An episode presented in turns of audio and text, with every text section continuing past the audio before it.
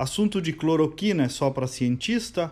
Opa, opa, opa, quem disse?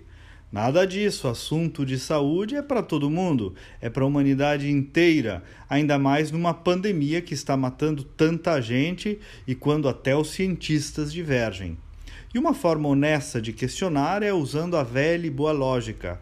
E jornalismo é isso, é apuração e dedução dos fatos. Então vamos lá, pensem comigo. Se o vírus é novo, claro que os medicamentos para o seu tratamento ainda não têm evidências porque evidências dependem de observação ao longo do tempo.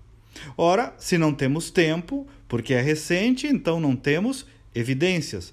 Percebam, estou só com a lógica.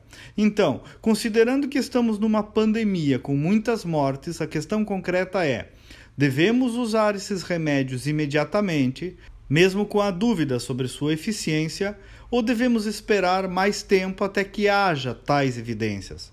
Agora vamos aplicar essa situação problema no caso concreto, que é o melhor jeito de avaliar uma teoria. Na vida real, principalmente se imaginamos nós mesmos ou alguém da nossa família. Seu familiar tem Covid.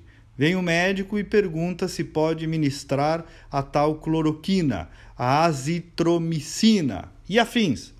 Você dirá: Não, doutor, não quero.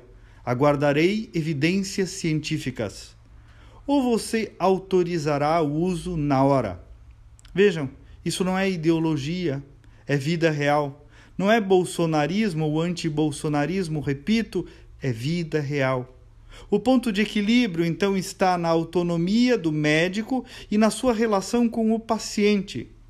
Mas o que não se pode, e aí sim por ideologia ou por raivinha do Bolsonaro, ou então por uma imposição estatal, é inibir o acesso ao tratamento precoce. Deixar que o médico e o paciente decidam sobre o tratamento é também amor à vida, é empatia, é amor à liberdade.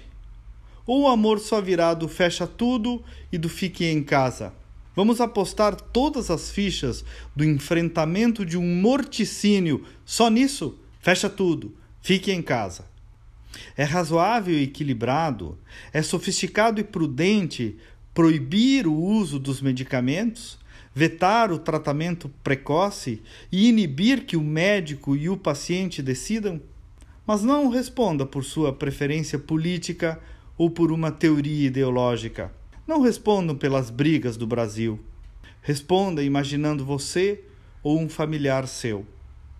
Responda com empatia e amor, de verdade.